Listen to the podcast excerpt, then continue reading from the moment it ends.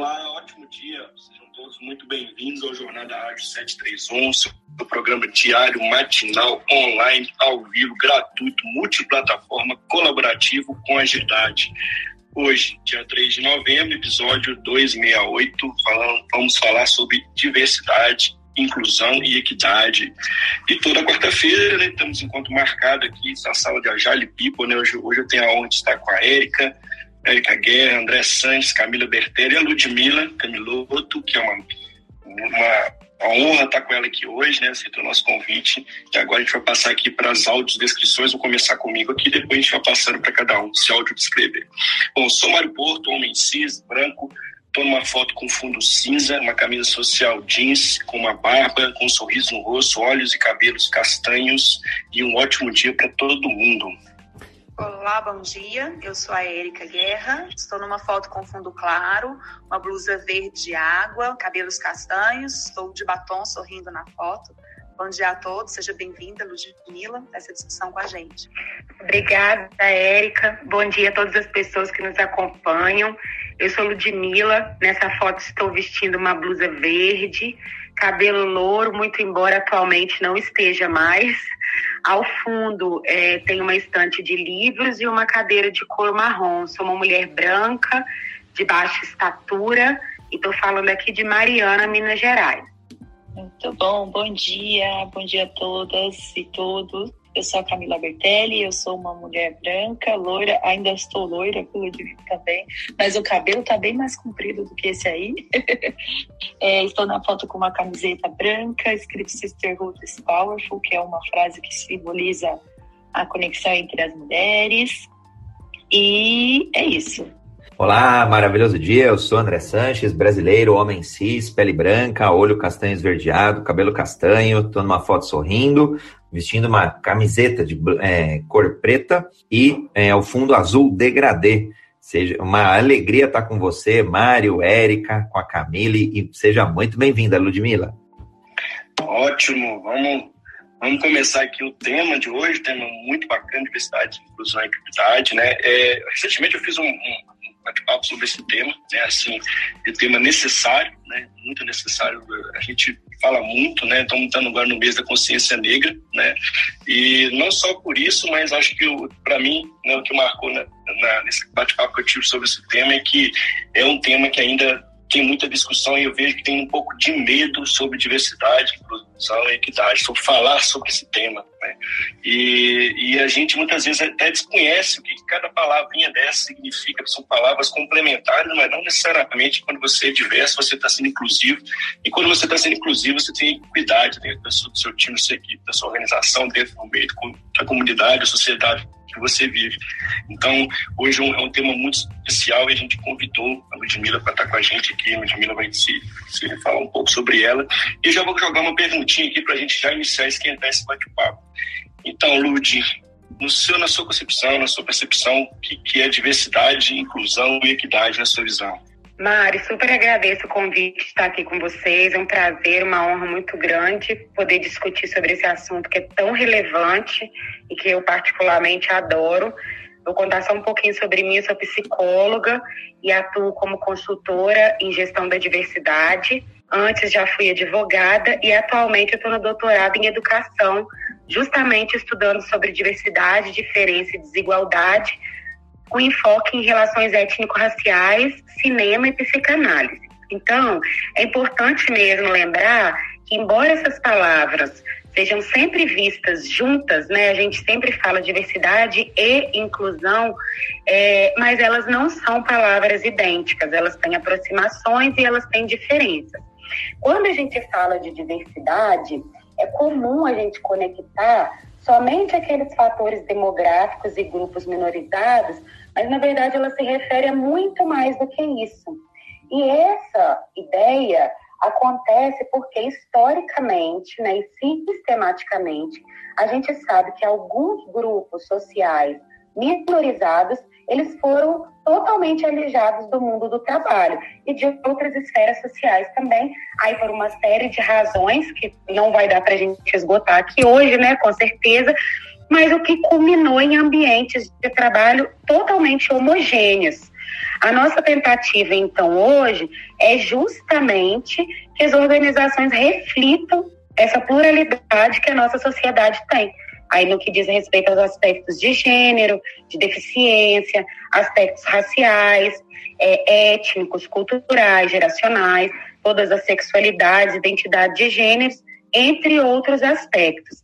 Então, quando a gente fala de diversidade, a gente está falando dessa pluralidade de sujeitos né, em termos de diferenças de identidades, de vivências, de experiências, de olhares sobre o mundo, de perspectivas, e sim está ligado sempre ao conceito de multiplicidade, de diferentes abordagens, de forma que a gente é, tenha ambientes heterogêneos.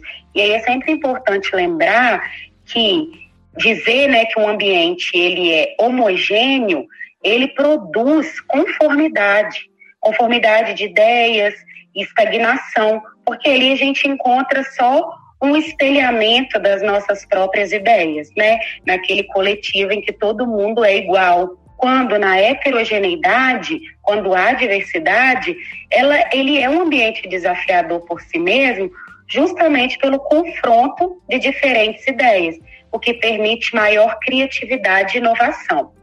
Então, se eu tenho a diversidade, não necessariamente eu tenho a inclusão. Uma coisa é, não quer dizer necessariamente a outra. Quando eu estou falando em inclusão, é que neste ambiente diverso, que eu já tenho toda essa diversidade neste ambiente, essas pessoas são bem-vindas, valorizadas, tratadas de maneira é, igualitária em toda a organização. Só para finalizar, a diferença de diversidade e inclusão para equidade, é importante só a gente falar que equidade é diferente de igualdade. Igualdade é a gente tratar todo mundo de forma igual, mas a equidade ela pressupõe a diferença. Então, se somos diferentes, temos que receber as, as coisas e os recursos também de maneira diferente para que se promova justiça social, ok? Estou à disposição. Aliás, eu, eu, Ludmila, a maior injustiça que a gente pode cometer seria tratar os diferentes de forma igual, né? Eu adorei aí os pontos que você trouxe, meu um centavo aqui de Bitcoin é, para o debate de hoje.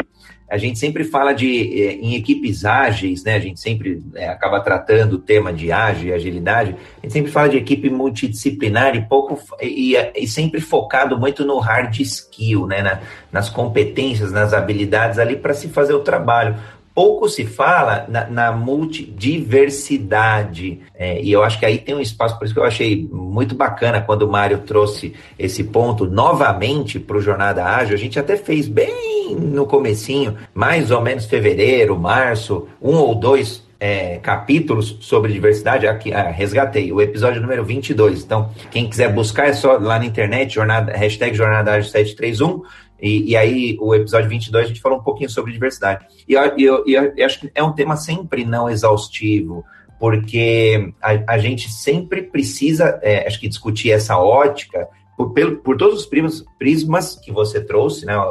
A, a questão é, social, a questão histórica, é, a questão de evolução mesmo e, e, e, de segregação que acabaram acontecendo.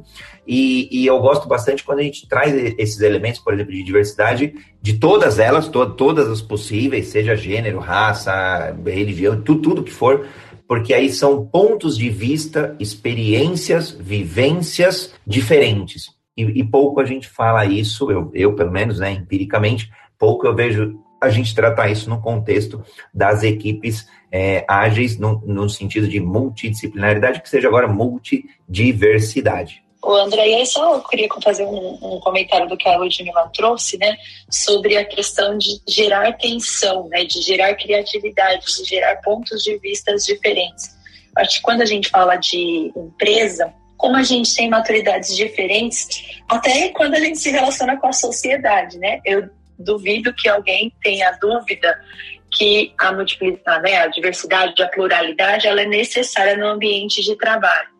E dentro do ambiente de trabalho tem um, um coletivo ali, uma cultura coletiva de maior respeito, talvez, ou de maior olhar e abertura para o outro. Ou mesmo que eu não tenha essa abertura, eu não verbalizo, eu não tensiono num nível que gere, que gere né, desconexão da relação, porque eu estou dentro do ambiente de trabalho, eu estou sendo é, redi, é, estou rodeada ali de uma série de, de normas, de valores, de relações que, que se organizam de um jeito diferente do que a gente vê fora, muitas vezes, né? Fora talvez as pessoas se sintam mais é, na licença poética de trazer aqueles pontos de discordância, às vezes até de uma forma mais dura e, e, divergente do que traz dentro do ambiente de trabalho. Mas uma coisa não é separada da outra, né? Toda a atenção que a gente tem quando a gente trabalha com alguém diferente, muito diferente, com uma vivência diferente, ela gera é, criatividade, todas as coisas positivas que a gente sabe que, que gera, a partir do momento que eu tenho o coletivo orientado para essa esse, essa direção, né? Mas quando eu não tenho, gera tensões muitas vezes difíceis de serem tratadas. Então, eu, eu queria falar um pouco mais sobre isso. E eu vi um pouquinho da Ludmilla também, da Érica, Mário, do André, sobre como a gente consegue ter inteligência emocional para lidar com as diferenças e as inclusões necessárias dentro do ambiente de trabalho e conseguir extrapolar isso para a nossa vida social também, né? Que eu vejo que talvez seja uma oportunidade que esse a gente ainda está no começo da caminhada, talvez. O Gildo só mandou um comentário aqui pra gente, só, só para honrar o que ele mandou pra gente. Pessoal, equipes áreas é igual, equipes homogêneas, diversas, ao menos no conceito. Né? Acho que é um pouco do que a Camila trouxe, né? E que, que a, a Luz complementou junto com o André. É, acho que esse ponto que a Camila é, perguntou, acho que é, a gente ainda tem uma certa dificuldade, acho que é um, eu diria medo mesmo, de falar sobre diversidade e inclusão. Né? Eu acho que a, a, gente fala muito, mas quando a gente está no nosso ambiente, a gente faz, até aprendi o teste do pescoço, né? Que você vê ao seu redor, vê quem, se seu dia a dia está diverso. Você tem um amigo negro, uma pessoa com mais, mais de 50 anos, enfim, é você olhar o seu lado, você se aceitar, né? Eu acho que a gente tem um ponto de aceitação, você se aceitar primeiro para depois aceitar o outro. E a organização, até que as empresas ainda né, começam uma campanha muito forte em relação à diversidade e inclusão, mas é um problema social muito grande. Né? A gente, há poucos dias atrás, né, abolimos a, escrava, a, escrava, a escravidão. Né? Então, assim, é muito recente e tem uma cultura muito forte que a gente precisa trabalhar para trazer em ser mais ágil, né? Começar a, a, a, falar sobre isso muitas vezes, né? É necessário, como André já teve outros episódios, mas a diversidade é um tema que a gente precisa todo dia resgatar, né? Porque ainda eu vejo que tem muito medo, muita barreira e a gente precisa quebrar isso, né? Na minha visão é um, é um ponto de grande que a gente tem ainda para poder superar quando se fala de tema. É verdade, Mari. Camila, eu penso o seguinte: a, a palavra-chave para essa pergunta que você traz, porque de fato seria inócuo, né, se a gente propõe tudo isso tão capaz de gerar inovação, criatividade, e isso não tem ambiência para acontecer na prática. Então, a palavra-chave, na minha opinião, é intencionalidade. Isso deve ser feito de uma forma intencional e estruturada começando pela liderança. Não tem como a gente engajar é, um time sem que nem se saiba direito né, o que é diversidade. É por isso, eu acredito que a organização que ainda não começou esse movimento precisa começar por meio de um diagnóstico para verificar, inclusive, qual é o retrato é, no tocante à diversidade que essa organização tem, é, mapear todos os pontos né, do seu processo, seus processos de gestão, seus processos de gestão de pessoas, para identificar ali as oportunidades. Mas sem é, começar um trabalho de sensibilização, de conscientização, de letramento né, dos colaboradores e colaboradoras, muito com o aval da liderança, eu não vejo como a gente começar esse trabalho de uma forma eficiente. É, Para a gente ter esses resultados plenos do tocante à agenda de, de ENAI, pressupõe uma mudança cultural. É como o Mário disse, tudo isso ainda está muito, muito arraigado na nossa cultura. Né? Há pouco tempo a gente ainda experimentava esse regime escravocrata. E para a gente reverter isso, a gente precisa falar, né? falar sem medo, colocar essa agenda na mesa, trazer todo mundo para contribuir, para que todas essas partes diversas possam se implicar no, no processo e contribuir. Eu fico aqui pensando, né, quando vocês trazem esse tema da, das metodologias ágeis, como que as metodologias ágeis podem ajudar a impulsionar as ações de D&I nas organizações e essa mudança necessária de cultura. A gente precisa de agilidade para isso. Isso é para ontem, né? É uma urgência a gente fazer toda essa mudança de cultura. Então, como que as metodologias ágeis podem ajudar? Eu fico curiosa nesse sentido. Ah, eu tenho um case muito legal que eu posso compartilhar. é, eu sou responsável por pluralidade na empresa que eu atuo, né? E, e, acho que, como você falou, Ludmila, a primeira coisa que a gente fez foi entender nosso cenário.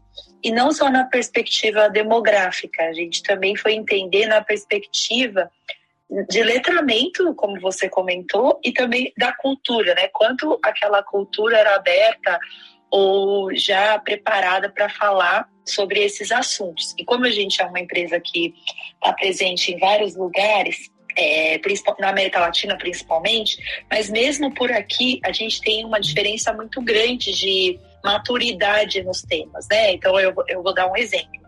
É, no Brasil, a gente tem uma maturidade para LGBTQI, que a gente não tem no Peru, que é um lugar que a gente tem muita, muita, muita gente. E sim, a gente tinha que entender quais eram essas maturidades para poder trazer melhores soluções, para poder trazer é, pessoas para participar, né? Depois desse primeiro diagnóstico, a gente fez as frentes de afinidade, que são, acho que, bem importantes, até para não ficar um tema de RH, e sim um tema da organização, porque, inclusive, eu, por exemplo, que não sou líder de ninguém, né? Eu sou uma facilitadora do tema, e as frentes de afinidade possuem seus líderes, cada um na sua frente. E acho que para falar sobre o método, né, uma das primeiras coisas que a gente fez com as frentes de afinidade foi determinar quais eram as nossas OKRs, porque a gente já tinha diagnóstico, já tinha algumas, né, alguns caminhos que foi inclusive orientado aí pela empresa que a gente trabalhou, mas como é que a gente coloca isso em prática com um grupo diverso? Porque cada frente de afinidade tem ali entre 15 e 20 pessoas de vários países, de várias cidades diferentes, com maturidades com temas diferentes. Então a gente determinou OKRs e a gente usou uma metodologia que é bem usada no Ágil, de change management, né, de gestão da mudança, que fala sobre quando você quer mudar um tema, você tem os níveis de maturidade de, daquele assunto. Então, primeiro você está ali na consciência, as pessoas ainda estão aprendendo sobre o que é aquilo. Depois você vai para um nível de compromisso, onde as pessoas falam, tá, beleza, entendi que aquilo é relevante, deixa eu agora criar compromisso. Eu, eu me conecto com esse assunto e tenho tendência a agir sobre ele, para depois ir para um, um, nível de é, execução mesmo, né, de ação, onde aí sim eu tenho, eu tenho ações afirmativas, eu consigo ter ações de inclusão efetivas, quando a pessoa entra, né, eu tenho um ambiente um pouco mais preparado. Então a gente usa essa curva também como base até hoje, desde o começo do trabalho, foi em 2019, para poder guiar nossas OKRs de como a gente pode é, é, investir né, nossas metas ali em cima dos temas de acordo com a maturidade que cada um deles tem. E aí, só para fechar meu comentário, é que dentro dos grupos são squads. Né? A gente não está ali numa squad orientada só para uma sprint, usando o método completamente, mas a lógica é de uma lógica de squads e a gente tem um grupo transversal que meio que tem um olhar ali meio das, das das, das, comunidades, né, que tenta trazer todos os grupos para uma mesma direção, até porque se cada grupo fizer uma coisa orientada só para o seu tema, a gente perde a potência da pluralidade, da diversidade em si. Então a gente usa esse olhar também para trazer é, todo mundo para uma mesma um mesmo, uma, um mesmo caminho, vamos chamar assim, uma, um mesmo resultado. E temos tido bons resultados na maturidade da nossa governança sobre o tema, porque eu concordo plenamente, Ludmila, não tem é, como tratar esse tema de uma forma que não seja o mesmo que a gente trata todos os outros dentro de uma empresa, com indicadores, com intencionalidade, com resultado. A gente precisa trazer essa lógica para mostrar que o trabalho ele é, inclusive, de reputação, de é, inovação e não tem como eu fazer um trabalho dentro de uma empresa se eu não tiver também uma lógica ali orientada para ação, para o resultado, para gestão mesmo do tema, né? Assim como eu faço gestão financeira. Acho que essa é a minha contribuição aí. E tem, tem um, um, ponto também, né, que a Ludmilla e Camilo trouxeram sobre a mudança de cultura, né? E a mudança de cultura, ela envolve um processo e é uma construção, né, de, de uma mudança de mentalidade, uma construção de um caminho voltado para o futuro. E aí, Ludmilla, eu queria te fazer uma pergunta relacionada a esse desenvolvimento das empresas. Como você tem visto a evolução das empresas, considerando a diversidade, inclusão, equidade, enfim, né, a conexão desse desenvolvimento cultural? Érica, obrigada pela pergunta. Eu queria só voltar num pontinho para ressaltar na fala da Camila, que eu vejo como muito importante essa prática de uma análise interseccional né, dos, dos comitês ou dos grupos de afinidade, eles terem algo que os alinhava, né, para que a gente não fique fazendo trabalhos é, estanques em cada é, grupo de afinidade, eles têm que conversar entre si. E o que eu vejo hoje, Érica, nos, nos trabalhos, é assim, essa agenda de DNI, ela é absolutamente necessária e urgente. Não tem como, quem não aderir a essa, é, a essa agenda, a essa discussão, já está defasada.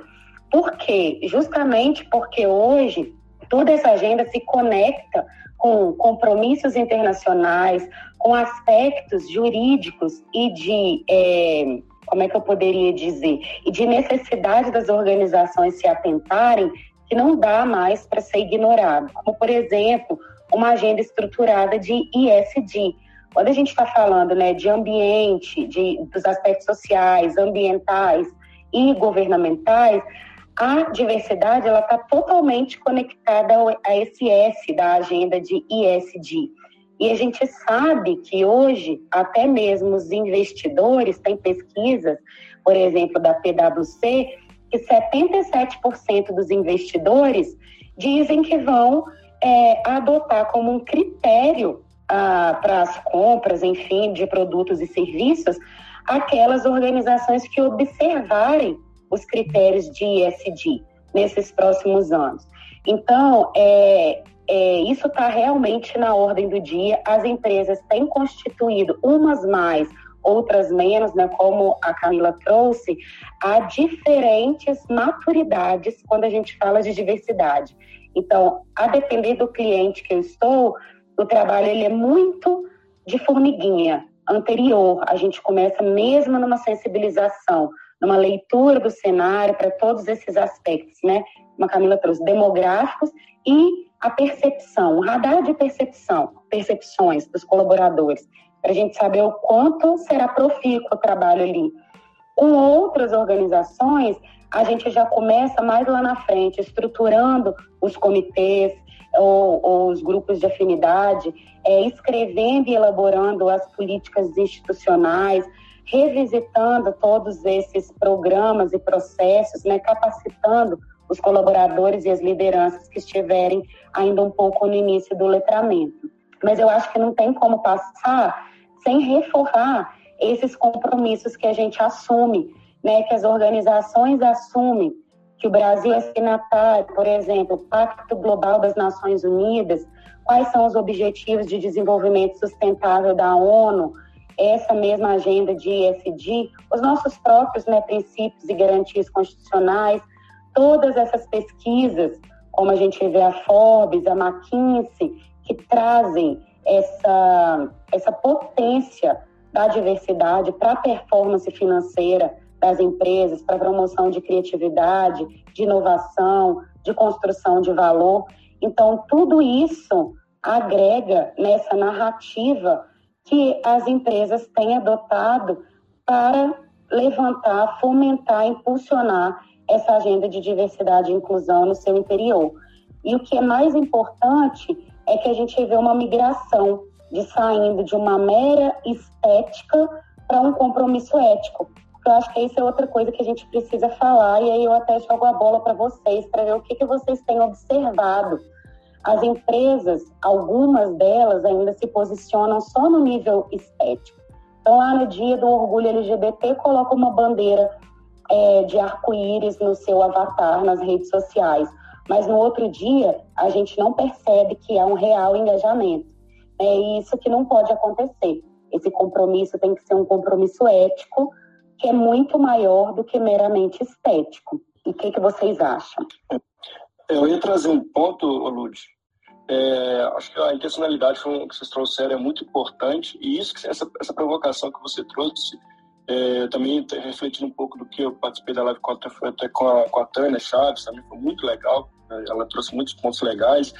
Que ela brincou comigo e falou assim: Poxa, o mês de novembro é o mês que eu mais trabalho, porque ela é negra, né, mais de 50, né, e é socialista também de diversidade. E, mas é só, é só esses meses, né? E ela vê assim, e ela percebe muito isso que está falando. Né? Muitas vezes tem muita, muito marketing em cima, né? Muita, ah, muita propaganda. No, quando os movimentos separados, os meses, os meses daquele é, específico, como esse mês agora, consciência negra, e a gente vê muito também, a, a muito, vem, vem fazer parte da nossa empresa, vem fazer parte da nossa empresa, aí começa, começa realmente a trazer diversidade, mas quando chega no dia a dia, mas sempre está na cadeira, o mundo é outro, né, outra realidade, né, a gente faz, uma, uma propaganda ali que a gente somos diversos, que tem espaço, tem vaga para todo mundo, né, mas quando chega no dia a dia, é os famosos vieses, que eu também queria trazer um ponto, não sei se são vieses inconscientes ou são vieses conscientes, né? Porque muitas das vezes é, é repetitivo, né? Isso continua. Então, acho que isso que você trouxe é muito importante, porque não basta né, fazer propaganda, tem que ser o dia dia ali se realmente o que você está prometendo faz sentido, né? Eu vou, vou comentar, Lu, minha, minha percepção, né, você trouxe o, o, os links aí fantástico, principalmente quando a gente olha a visibilidade do assunto, né? Então começa lá na ONU, lá nas ODS, e aí tem duas que são explícitas, né? Igualdade de gênero, que é a quinta, e depois tem uma outra que é, é redução das desigualdades, não lembro agora o número dela, mas é, já começa explícito. Então, é a 10. É a 10, é a 10. Legal. Então começa é, no mundo, nas grandes organizações, começa a vir para é, nas, nas grandes empresas, começa a vir, então, é, recursos serão direcionados para empresas que lidarem com esses pontos. Agora, tem um caminho longo ainda nas pequenas e médias empresas. Então, acho que o, assim, não me preocupa num, num aspecto mais global, que grandes organizações já estão olhando, grandes empresas também, e aí não é só a estética, é o compromisso, é, sendo compromisso mesmo sério, o restante é consequência, não pode ser fachada.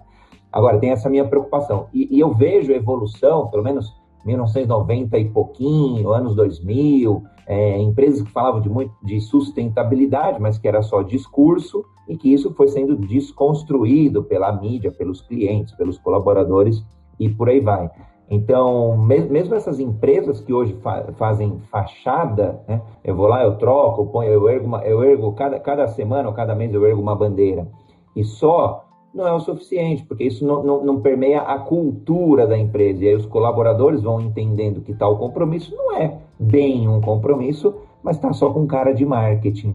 Então, acho que o, o próprio tempo vai, vai é, selecionando, né? É, seleção natural, literalmente falando, né? Do, do, do Charles Darwin, é, vai selecionando aí as empresas que vão ficar, de fato, com esse compromisso, porque ele faz parte da cultura, e aí a gente vive tudo isso, então é, é um compromisso de chamar para o baile, então que tenham aí as diferenças todas vindo trabalhar para a empresa, que é o grande baile, a grande cerimônia, e depois, uma vez dentro, é, é convidá-los aí para dançar, é fazerem parte mesmo é, da dança, que é o trabalho corporativo ali, mas que vale, muito bem explorado no início do nosso bate-papo, vale para os outros aspectos sociais é, do nosso dia a dia, os amigos e por aí vai. Bom, só fazer o reset de sala para a gente já passar para o segundo step aqui. Bom, estamos hoje no Jornada Ágil 731, hoje quarta-feira, a sala especial sobre a Jade People. Hoje estamos com a Erika Guerra, André Sanz, Camila Bertelli, Ludmila Camiloto, participação especial aqui. Estamos muito felizes com a, com a vinda dela. Já chamando para todo mundo convite para seguir os, os curadores, os moderadores aqui que pensam muito cuidadosamente sobre os temas para a gente trazer para vocês, poder contribuir com vocês. Né? Quem também se sentir à vontade pode levantar a mãozinha e subir aqui para a gente poder né, participar do debate conosco. Vamos ficar muito felizes. Ó, um ótimo dia. Vamos continuar aqui que o tema hoje está muito bacana. Camila pediu a palavra, Camila, fique à vontade. Sim, eu ia comentar um pouquinho desse ponto que a, que a Ludmilla trouxe, né, da ética e da estética. A gente vem discutindo muito isso aqui, é, por aqui também.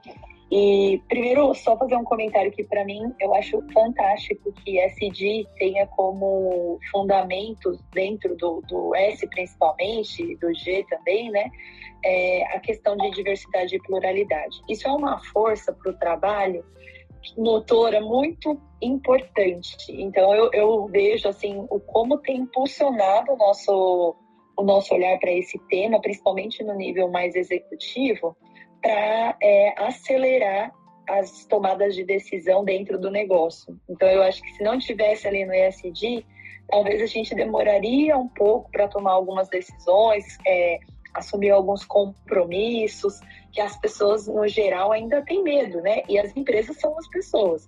Se as pessoas têm medo de, de, de olhar para aquele tema, né, com um compromisso direto, logicamente a empresa também não vai conseguir ter metas é, para acessar aqueles resultados que são necessários. Agora, quando você coloca ESG e toda essa visão que é muito maior do que a empresa em si, você consegue dar um pouco mais é, de profundidade e velocidade para o trabalho. É, acho que o André trouxe a questão das ODS, essa questão que é macro, né? Às vezes eu vejo muita dificuldade ainda das empresas de entenderem que a empresa é um ecossistema dentro de um sistema, que é muito maior do que ela sozinha mas que ela tem uma responsabilidade que é sim necessária, porque se ela não cumpre o, o, o, combinado dela ou não, não se mexe, né, não se movimenta para conseguir alcançar aqueles dados, aquelas, aquelas, aqueles compromissos, o sistema inteiro não se mexe, né? Para o sistema macro se mexer, se movimentar, os pequenos sistemas, os microsistemas precisam acompanhar esse movimento. E as empresas são parte muito necessária nesse, nesse olhar. Eu só queria deixar esse comentário e aí trazendo já mesmo para as ações, né? O que eu vejo, assim, a, a, é, vejo no meu exemplo vivo, até de outra empresa também que eu já trabalhei, que é muito difícil para as pessoas entenderem que a ação e a sensibilização, elas são interdependentes. E aí, Ludmila, eu super concordo com você que tem empresa que coloca lá é, o, sei lá, a bandeira, né? Mas que dentro ainda tem muita dificuldade nas relações, não tem políticas, não tem benefícios.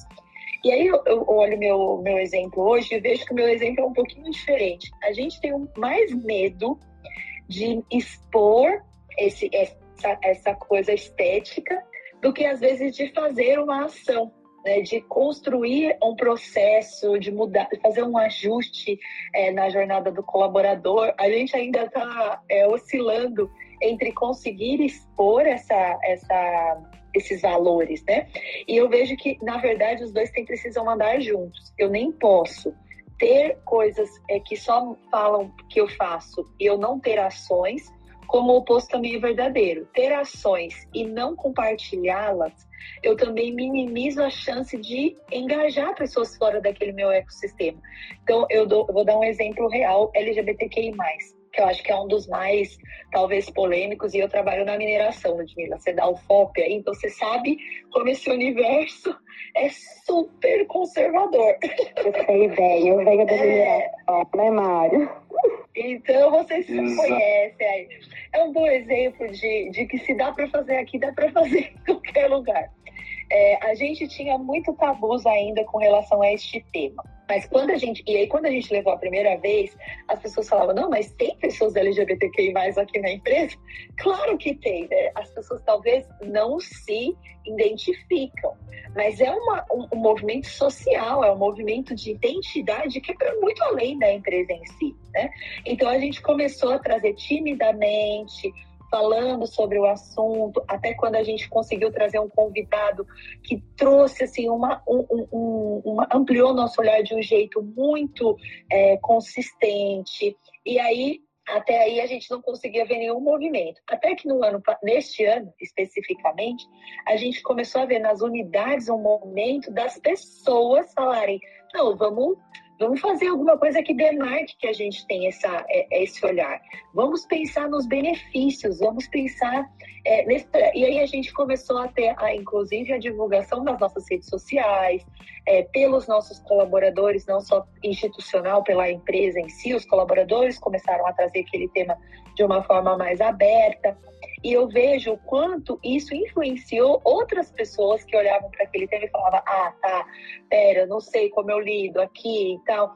Começaram a falar: não, mas eu trabalho com meu colega aqui que está do meu lado, está o dia inteiro comigo. E, no, e, eu, enquanto estava aqui do lado dele, às vezes estava fazendo piadas que ofendiam a existência desse colega.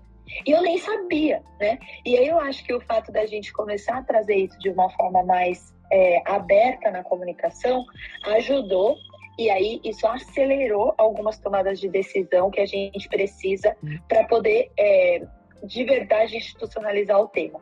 E só para fechar meu comentário, é que a gente está agora, nesse momento, trabalhando nas metas ESG para os próximos 10 anos do negócio. E quando a gente fala das metas, tem algumas muito óbvias, né? Então, ah, mulheres na mineração, né, no trabalho, equidade de gênero, que é super importante, mas que eu vejo que tem mais maturidade. E quando a gente fala dos outros temas, de pessoas negras no Brasil, em outros países a gente tem outras questões, por exemplo, no Peru eu tenho a questão do indígena até, talvez na, prime... na frente da questão da a, a racial dos pretos, dos negros, porque é uma questão da cultura local ali, então você tem que ter um olhar é, também de olhar essa cultura, o que ela simboliza, é a questão LGBTQ+, de pessoas com deficiência, e a gente precisa de metas ESG que vão além da equidade de gênero. E aí esse eu acho que tá, tem sido para nós, pelo menos, um desafio da gente se é, desafiar a trazer outras diversidades que têm menos é, entrada dentro das organizações, pelo menos na nossa, do que tem o tema de gênero. Isso é um pouquinho do que eu estou vivendo lá, Ludmila. Muito legal, cara, muito legal. Só que aí, eu Ludmila, eu trabalhando em mineradora, sei muito bem como é que é esse, esse ponto. É bem difícil mesmo. Só para honrar as pessoas que estão comentando na, nas redes aqui, nossa, Simone Freitas, via, via, via Facebook, né? Ela escreveu o seguinte: é fundamental trabalhar a identidade de todos os colaboradores, pois nossos comportamentos refletem de acordo com as crenças que carregamos. Perceber as dificuldades de quem realmente vive este processo. Muito legal, assim, né, se pôr no lugar do, do outro, né? Eu trouxe esse ponto. E o Gildo também trouxe um ponto muito interessante, que uma, uma que a ministra de Israel, que é cadeirante, não consegue participar do COP26 porque não havia acesso adequado. Então, vejo como o tema, de fato, ainda é muito difícil, as pessoas ainda têm não fazem todas as conexões que deveriam ser feitas quando se fala de diversidade, e equidade. É isso? Essa da COP foi demais, gente. Eu só fazer essa da COP, o negócio está lá discutindo questões climáticas no futuro e não tem acessibilidade para a gente ver o quanto a, a, a, questão básica ainda não é atendida, né? É, e, e, eles estão em Glasgow, imagina aqui. a gente fosse Brasil. É verdade. Imagina aqui em Minas, então, com essas ruelas todas de pedra e sabão. Eu acho muito importante essa provocação é, que você traz, sabe, Camilo? E eu fico aqui pensando como a gente pode realmente capilarizar. De fato, não tem como a gente pensar de forma isolada. Isso tem que, tem que ter visibilidade para que a gente possa é, engajar todos os colaboradores nessa mesma pauta. E para isso a comunicação interna ela é fundamental. Colocar tudo isso na vitrine, né, trazer-lhes indicadores, é, incluir a, a agenda de DNI nas metas é, da organização é fundamental. E eu vejo esse movimento acontecendo. Isso quando a gente pensa no coletivo. Se a gente for para a esfera individual, né, cada, cada um é, com, é, se havendo consigo mesmo, né, com sua consciência, um exercício que é importante da gente é, convidar as pessoas que estão aqui a fazer é olhar para si mesmo, de frente de um espelho, e fazer esse exercício de exame dos seus próprios vieses. Porque às vezes a gente está tão atravessado que a gente acaba é, naquele automatismo, repetindo fórmulas, repetindo processos, né, dentro da organização e a gente esquece de coisas básicas, como, por exemplo, a acessibilidade.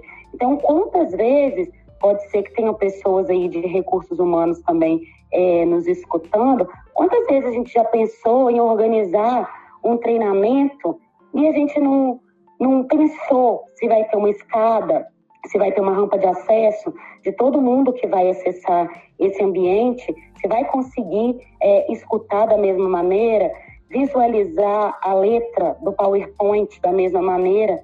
Então, às vezes a gente quer fazer também muito, é, pensa em ações é, estratosféricas, vamos dizer assim, e a gente esquece desse básico, como aí do COP26. Aliás, aproveitando, Lu, o, o próprio ministro né, de, de Israel, de Relações Exteriores lá de Israel, ele falou, né, é impossível se preocupar com o futuro, com o clima, com os povos, se antes não tomarmos conta dos seres humanos, da acessibilidade das deficiências. E aí eu, eu vou trazer alguns números só aqui no Brasil do, do tamanho da importância. Um quarto da população brasileira tem alguma deficiência. É muita gente e, e a gente tá, não está se preocupando, talvez, com o tamanho desse problema. Talvez algumas pessoas nem tenham consciência que é um quarto da população. Não, vai, do, o, grandes números. É, 11 milhões de analfabetos, 13 milhões com deficiência motora, é, 3 milhões com deficiência mental, 35 milhões de cegos, 6 milhões com baixa visão, 8 milhões de daltônicos, é, 28 milhões é, com idade 60 a mais e 10 milhões de surdos. É muita gente e precisamos se preocupar. E aí acho que fica muito genuíno, muito congruente quando você traz essas ações, que são pequenas ações mesmo, mas que, que, que mostram a cultura é, é de inclusão, a cultura de diversidade, portanto, até a, a, de equidade e, e portanto, co, é, pertencimento, né? no final do dia, esses três elementos, para mim, eles vão convergir para pertencimento. Eu, surdo, é, é, pertenço a uma empresa que zela por esses três pilares, é, são nessas pequenas ações. É um treinamento, é uma mesa, é uma mesa diferente, é uma porta, é um, um treinamento que, que aparece Libras, e por aí vai. Aí sim a empresa está mostrando, né? Aí é walk the talk mesmo, né? É, não está é, tá só no discurso, não está só é, na fachada, não está só no LinkedIn, mas sim na cultura da companhia. E aí, estando na cultura, o restante está garantido. Eu queria só é trazer. Ah, pode falar. Queria só trazer um ponto, né? Quando você fala, é, Ludmila, sobre a estética, compromisso ético, pegando o ponto inicial que Camila trouxe em como levar isso para as nossas é, comunidades, para nossa sociedade, para nossa convivência em geral. É, quando sai né, do estético para o compromisso ético, na minha visão, é quando a gente consegue realmente expandir o, é, é o conceito, expandir a a nossa forma de pensar para a nossa convivência além das empresas, né? E parte da educação em casa, da nossa forma de ver as questões e as condições, né? E, e a nossa mentalidade vai mudando ao longo do tempo. Então, na minha visão, é nesse momento que a gente consegue expandir. Eu tive uma, uma situação na empresa que eu trabalhava e que me fez refletir bastante eu estava conduzindo um projeto e esse projeto estava relacionado a OKRs, a como nós veríamos os indicadores de RH nas unidades operacionais.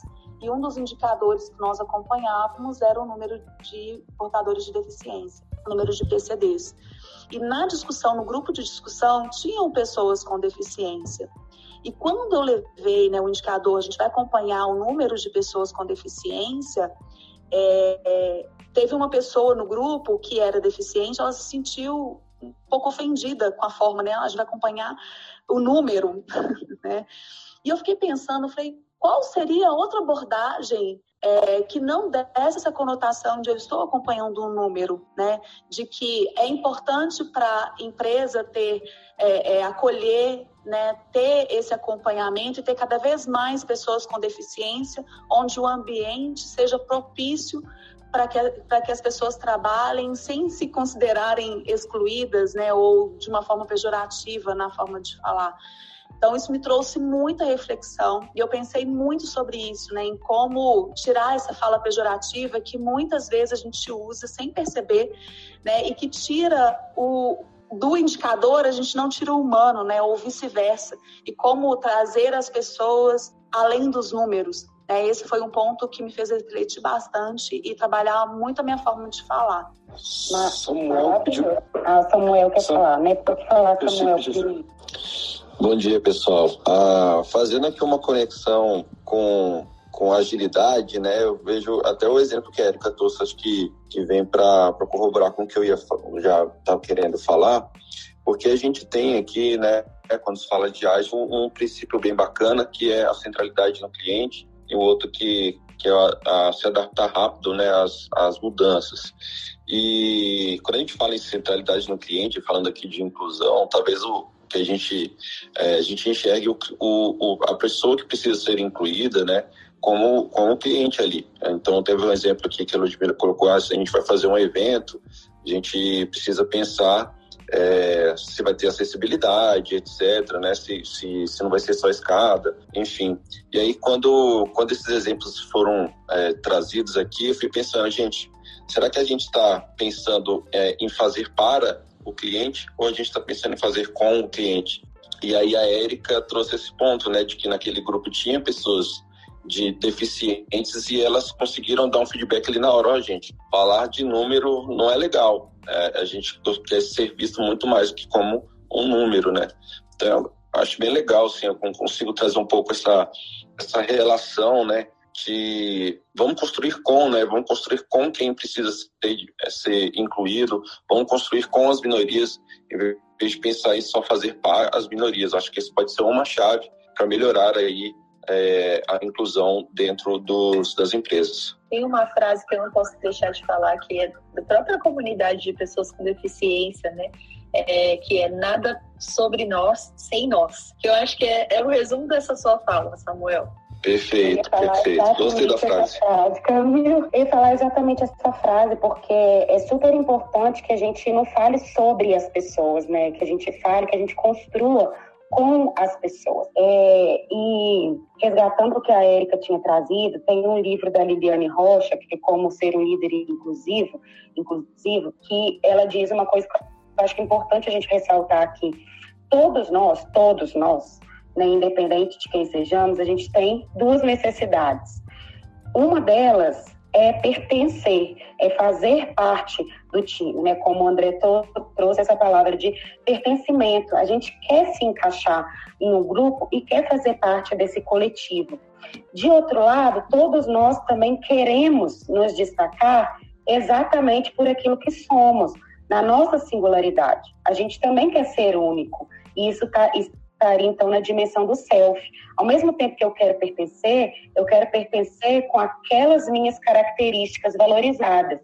E ontem, dando uma olhada nos princípios né, da ASPES, é, assim como o Samuel trouxe dois, eu vi também que tem um outro que fala né, que as equipes, né, os participantes da equipe, devem ser, é, se sentir né, livres e motivados. Me corrija se estiver errado.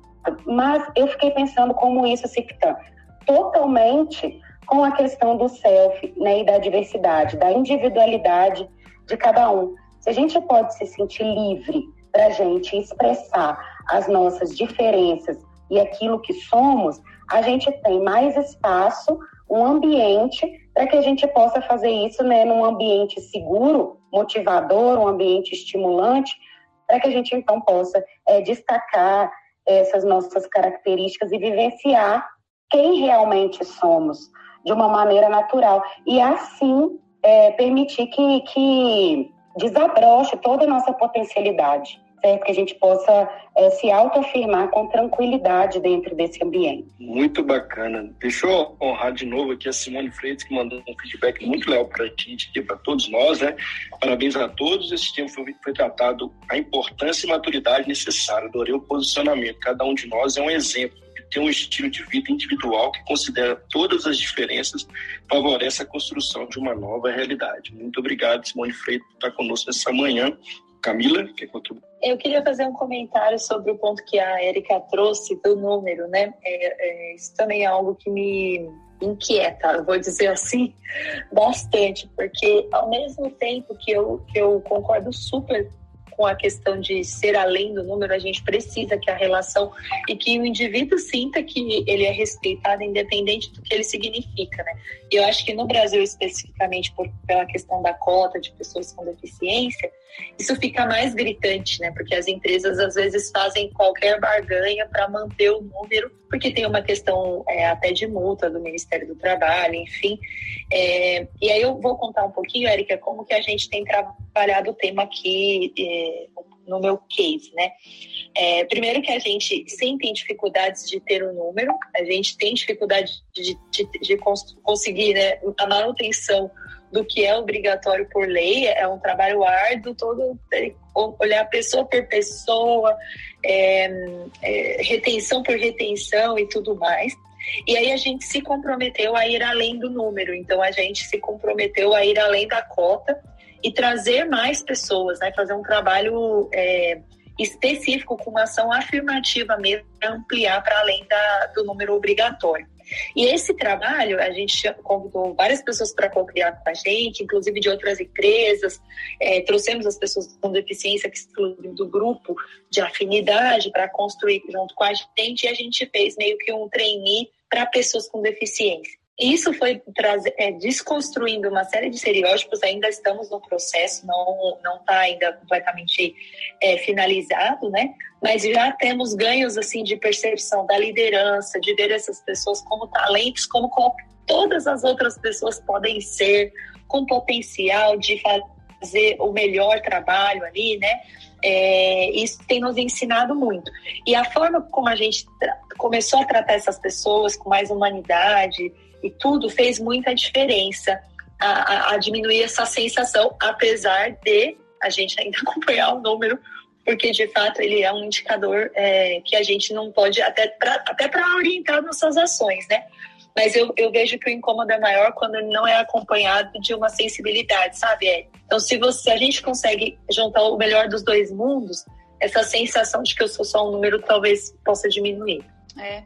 E a intencionalidade também, né, Camila? Porque como número, é, de certa forma, né, como você falou, né, os fundamentos do ISD, é, a, a, a, própria lei né, que, que obriga as empresas a terem um número de é, de pessoas com deficiência, de certa forma, isso traz uma intencionalidade, né? Mas aí a intencionalidade no número como um primeiro passo. E o exemplo que você trouxe é sensacional das ações que vocês estão fazendo. E aí você sai da, da, do número para realmente incluir verdadeiramente, né? E quando há inclusão verdadeiramente, né, sai da, da estética para o compromisso ético, anotei aqui, viu, Ludmilla? Anotei várias coisas, inclusive. É, isso se expande, né, como uma ação de segurança. As empresas que realmente se preocupam com a segurança das pessoas, essa sensação, ela sai da empresa e vai para as famílias.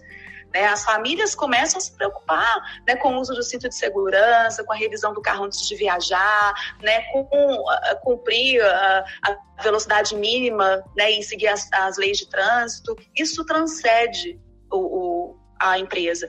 Então, é isso que realmente, no final das contas, vai deixar um legado e vai perpetuar para o futuro, né? E fazer efetivamente o ISD acontecer, né? Pensando aí no planejamento de 10 anos que você trouxe, é, chegar lá nesses 10 anos realmente totalmente transformados e pensando em outros aspectos para o futuro, né? É tão maravilhoso quando a gente vê essa retificação de comportamento, sabe, Érica? Depois que a gente faz algum tipo de capacitação e que no dia seguinte o colaborador volta dizendo, olha, eu saí daqui e eu passei no shopping e eu comprei uma bonequinha negra para minha filha, porque ela não tinha nenhuma. É, aconteceu de que eu cheguei em casa e, fa e falei não sei o que com a minha esposa e nós conversamos sobre isso no nosso almoço. Quando a gente consegue que isso aconteça, aí que eu acho que o trabalho efetivamente está sendo está sendo feito, está sendo produtivo. É maravilhoso receber esses relatos de quando tem essa retificação de atitude, de pensamento, de comportamento.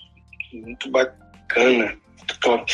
Leopoldo chegou, Leopoldo, seu comentário muito importante para nós, seja bem-vindo. Bom dia, é, primeiro minha autodescrição, Leopoldo Guzmán, moreno claro, homem cis, é, 1,76m, estou de terno, sem gravata. e vamos lá. Bom, eu acho esse assunto muito delicado, né? Porque a gente está falando de pessoas. E, e só uma, uma, não sei se é uma sugestão ou uma provocação. Né? Eu acho que quando a gente é, é, levanta o número de deficientes, a gente está discriminando, porque você está apontando o dedo para a, a, a, deficiência e não para a pessoa. Né? Então, a, a meu ver, eu acho que a gente ainda tem que evoluir um pouco. Nós temos que promover, sim, a inclusão, e a lei já nos obriga a isso, né, que é uma forma é, de acordar, na verdade, os empresários para essa situação, mas que seria desnecessária se, ao invés de valorizar a deficiência, valorizarmos, valorizássemos os deficientes entendeu? Tipo, é, é, divulgando o, o, trabalho deles. Eu, quando falo na sala de aula de eficiência, eu uso um exemplo que, que todo mundo já sabe que, que, que, que é real, né? Eficiente faz o que é certo. Eficiente é aquele que tem todos os recursos. Deficiente não tem algum recurso. Só que o engraçado é que muitos deficientes superam os eficientes. Se olharmos para a nossa equipe paralímpica, ela tem muito mais resultado do que os eficientes. E os eficientes têm recursos, têm comida, têm médico, tem tudo, tem, tem patrocínio, tem dinheiro. Os deficientes às vezes não têm dinheiro para pegar um ônibus. E os caras vão lá, treinam e fazem bonito. Por quê? Porque eles têm um objetivo, porque eles têm um reconhecimento, então, eu vou te falar que se a gente, eh, de repente, mostrar isso e não a deficiência, mostrar que aquele cara que, né, e aí Maslow fala esse reconhecimento do trabalho e autoestima, o cara é reconhecido na sociedade como sendo, não, não a, defi a deficiência, mas a pessoa, e, e ele é, é, passa a ser um exemplo, porque eles nos superam. Né? É, Para mim, a única deficiência que realmente limita é a mental. E esse, essa todo mundo tem um pouquinho, né? Tem hora que a gente fica nervoso, por isso que a gente de inteligência emocional, né? É, é, faz uma bobagem ou outra. Pô, os caras estão esquecidos, os caras estão tão, tão, são limitados pela própria situação, porque a gente tem a, a, a, a tendência de achar que se você não tem todos os recursos, você é pior do que o outro, e não é uma verdade. A atitude, às vezes, ela faz muito mais do que o recurso. Né? É, é, e o, falando até de, de brainstorm, né, tem uma, uma, situação bacana, porque no brainstorm você tem que dar ideia sem criticar. E aí, um, um, um case, o, diz que era um jornal e o Stoll estava fazendo, é, é, é, levando muito tempo para montar os encartes. E aí, no brainstorm, descobriram que o problema é que quem estava montando estava lendo. Aí um sujeito foi e falou assim, cara, então vamos furar o olho dos caras. Lógico que isso não foi feito, é crime, né? Mas a, a saída foi contratar cegos para montar os encartes. Quer dizer, até nisso tem situações onde a, a suposta deficiência deles favorece, né? Você, a, a, pessoa do telemarketing não precisa enxergar, ela pode, aliás, ela tem um ouvido muito mais aguçado do que os outros consegue perceber coisas que nós não percebemos. Então, a gente tinha que estimular, na verdade, é o potencial dessas pessoas e não a deficiência dela. Porque é, é, deve ser muito chato, sim, né? Você está lá numa empresa e de repente os deficientes são então em número tal. Cara, né? É, é, pô, que deficiência é essa? Né? Então, é, é, é, uma provocação. Eu acho que a gente tem que, que começar a, a valorizar o mérito e não a condição. Eu, eu, uma vez eu, eu prestei serviço numa empresa, que é lógico que eu saí dela, não, não deu para continuar, que os donos da empresa avaliavam o currículo pelo bairro que o cara mudava, morava. Se o cara morava num bairro ruim, eles nem olhavam para o currículo, independente da capacidade dele. Para mim, a deficiência está nos donos, não está nas pessoas. Até porque endereço não pode ser motivo de deficiência. Né? Então, é, é, e eles dão show, cara, eles dão show. O cara que está sendo excluído e de repente alguém estende a mão, ele vai com um gás que o, o eficiente nem sempre tem, né? Porque ele foi aceito. Então, é, é, eu acho que tem que existir sim essa política. Eu acho que é, é ela tem que partir do RH e não do marketing, tá? E, e, e passar pelo dono, porque se o dono não quiser, nada funciona. né? Eu sou da área de gestão da qualidade, cara. O sistema de qualidade morre quando o dono acha que isso é marketing. Apesar da, da certificação ser marketing, o sistema não é marketing, é gestão. Então, é, é, mas na, na hora de, de mensurar, entendeu? Eu acho que a gente tinha que fazer uma vista grossa para a deficiência e valorizar o resultado, o mérito. Você coloca um cara que é deficiente na, na, na, no pedestal, no, no, no, no, como é que fala, no, no pódio, né? E ignora a deficiência dele, ele por si só vai falar, cara, deficiente faz, né? Então, é mais uma provocação. Eu acho que o resultado seria muito melhor, né? até porque eh, a gente tem que fazer as coisas é calado mesmo. Né? A Bíblia fala que a mão esquerda não pode ver o que a mão direita está fazendo. Né? Então, vamos ter a política, vamos fazer sim, vamos pensar sim, mas ao invés de, de valorizar a deficiência, vamos valorizar a pessoa, o mérito. Né? Essa é a minha provocação. Obrigado. Obrigado, Leopoldo, pelas suas contribuições. Estamos é, caminhando aqui para o final, né, para cumprir aqui o, nosso horário de 8h31. É, quero convidar todo mundo para né, acompanhar o Universo Ágil podcast. Todo, o nosso material fica gravado, nosso podcast Universo Ágil. Agradecer a todo mundo que esteja, esteja, esteve aqui com a gente no dia de hoje, né? A Érica Guerra, André Santos, Camila, Ludmila, Leopoldo, né? o Gildo, Priscila, Vitor, Calbi, Patané, Lúcia, Marcos, Estevam e outras pessoas que estejam em outras mídias acompanhando. Muito obrigado pelo dia de hoje. Eu vou passar a palavra para todo mundo dar suas considerações finais para a gente encerrar aqui o assunto, que eu acho que não se encerrou, para trazer a provocação para a gente fazer uma segunda rodada na próxima semana, a gente internamente avalia aqui, para a gente continuar esse bate-papo, foi incrível. Muito bom, Mário. Eu quero finalizar agradecendo a Ludmilla, foi muito boa a sua participação, eu aprendi muito com as suas contribuições, né, e com certeza estou levando aqui muito aprendizado. Bom dia a todos.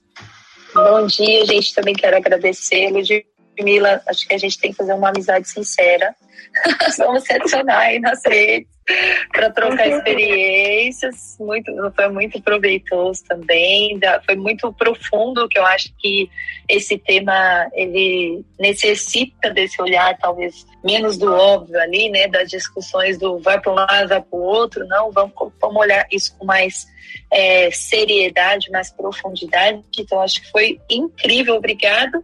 E obrigado, Mário, André, Leopoldo, Érica também construir esse espaço aqui plural com tanta coisa bacana, múltiplas visões. É isso. Um abraço, boa semana para todos. Eu super agradeço, Camila, Érica, Mário, André. Foi um prazer estar aqui com vocês hoje. Eu também adorei, acho que temos que fazer essa amizade sincera, com certeza. Também aprendi muito, viu, Érica? Anotei várias coisas aqui, os cases. Realmente o tempo é curto, gostaria demais de continuar falando aqui com o Leopoldo, trazer um pouquinho a questão da meritocracia e privilégios e outras coisinhas para a gente continuar conversando. É um assunto denso, né, que não se esgota em uma hora. Então, mas muito obrigada, sei que a gente ainda vai ter oportunidade de continuar esse diálogo coletivo. Um abraço. Oh, pode falar, Leopoldo. Vai lá. Vai lá, vai lá. Tá, obrigado a todos. Eu entrei no finalzinho, ainda estava me, sentindo provocado aqui, para você acha que eu posso contribuir. É, eu, eu sou do mérito, cara. Eu acho que a gente tem que é, é, validar o resultado das pessoas. Né? É, é sou contra esse negócio de ficar apontando o dedo e dividindo. A gente divide para enfraquecer. A gente tem que agrupar, a gente tem que somar. E tem hora que você não precisa mostrar a pessoa, você tem que mostrar o mérito dela. Cara, esse cara é foda, ela é competente. Desde que ela saia do mesmo lugar, né, Leopoldo? Eu acho que o mérito é, mas, é um lugar de equidade, é equidade. Agora, eu concordo. não saem do mesmo lugar, não dá para falar de mérito. É, mas eu concordo, eu concordo com você. Eu só não concordo é que as pessoas às vezes não saem de lugares é, com, com uma condição melhor, porque também não quer quando a gente eh, dá argumentos para elas, não acontece. Rapidinho vou falar de uma história. Uma aluna minha falou assim: não me dê faltas porque eu, eu não tenho dinheiro para vir, meu pai é pedreiro, minha mãe é faxineira e eles não valorizam meu, meu, meu estudo. Se eu fosse me preocupar com o lugar que ela vem, com a condição dela, eu ia falar assim: tudo bem, não venha eu não vou te dar falta. E eu fiz o contrário, eu virei para ela e falei assim, ó, eu vou inverter a situação. Eu vou te dar todas as faltas que você merecer porque você só vai aprender se tiver na sala de aula. Mas se lá no final você tiver nota boa, se você estudar em casa e quando você vier na escola você participar, eu vou ter bom senso, eu vou abonar as suas faltas. Se lá no final você não tiver nota boa, está justificado. Eu tenho a prova do porquê de você não ter passado. Faça o máximo que você puder para estar aqui. É o seu futuro que está mudando. Não sou eu, eu já estou aqui. E aí o que, que aconteceu? Ela, ela nunca mais faltou a aula, porque ela tinha uma desculpa para isso. Né? Teve uma pessoa aí que falou que todo mundo tem direito a um diploma. Não tem. Direito a diploma tem quem passa, quem estuda, quem se capacita, não é quem frequenta. Né? E aí, além do curso que ela fez, hoje ela é advogada também. Qual é a diferença? Ela, ela estava aceitando uma desculpa, ela, ela estava se colocando numa situação inferior e estava justificando não fazer. Eu fiz o contrário, eu provoquei ela para ela fazer, porque é difícil para todo mundo. Entendeu? Eu venho de família né, boa, meu pai teve uma condição, eu sou branco, isso aqui. Cara, mas eu sofro preconceito o tempo todo. Eu lembro que quando eu era novo, fui dar uma palestra para um. Pra um, pra um né, né, tava é, dando uma palestra para um, um, um uma empresa dentro da FIENG, e assim, sucesso, todo mundo gostou, e no final o cara olhou para o chá, mas você é muito novo. E não me contratou mais. E o resultado foi bom. Quando eu fui fazer meu primeiro estágio, eu era filhinho de papai, porque eu tinha um carro. Então, cara, todo mundo passa por isso. Hoje a nossa geração mimimi está tá travada nisso. É, acho que é só a gente separar, a gente precisa fechar. Acho que é só a gente separar a discussão individual da discussão coletiva. Quando a gente reduz ao indivíduo, que concordo com você, cada um tem uma história, vai ter experiências de vidas diferentes, mas a gente também tem que ter um olhar coletivo. Então, acho que só para a gente fechar e continuar na conversa da semana que vem, é, o olhar coletivo, ele, ele também é importante para a gente pensar em políticas, em políticas. Para isso, Concordo com você. Eu acho que as leis servem para isso. Agora, nós, enquanto empresários, nós, enquanto pessoas, temos que ter uma visão além do problema. O que eu fiz com essa aluna. Muitas vezes foi... a gente vai ter que contribuir no coletivo, porque o Estado não vai ser suficiente, né? Então acho que é só. Eu vou ter que sair, gente. Vocês vão dar tchau urgente, porque eu tenho uma reunião agora. Mas foi super é... bom. E, e acho que olhar nesse olhar coletivo é tão importante quanto a experiência é, individual. Só não queria deixar de fechar esse encontro com esse, com esse ponto, porque ele é sobre o coletivo e as políticas de inclusão. Então não dá para reduzir no, no, individual. Tá bom. Gratidão. Eu vou, vou, vou aqui fazer também minha, minha despedida aqui, na verdade, minha despedida aqui no nosso encontro, mas já com esse gostinho de quero mais mesmo, tá? Mário, eu já pode contar comigo.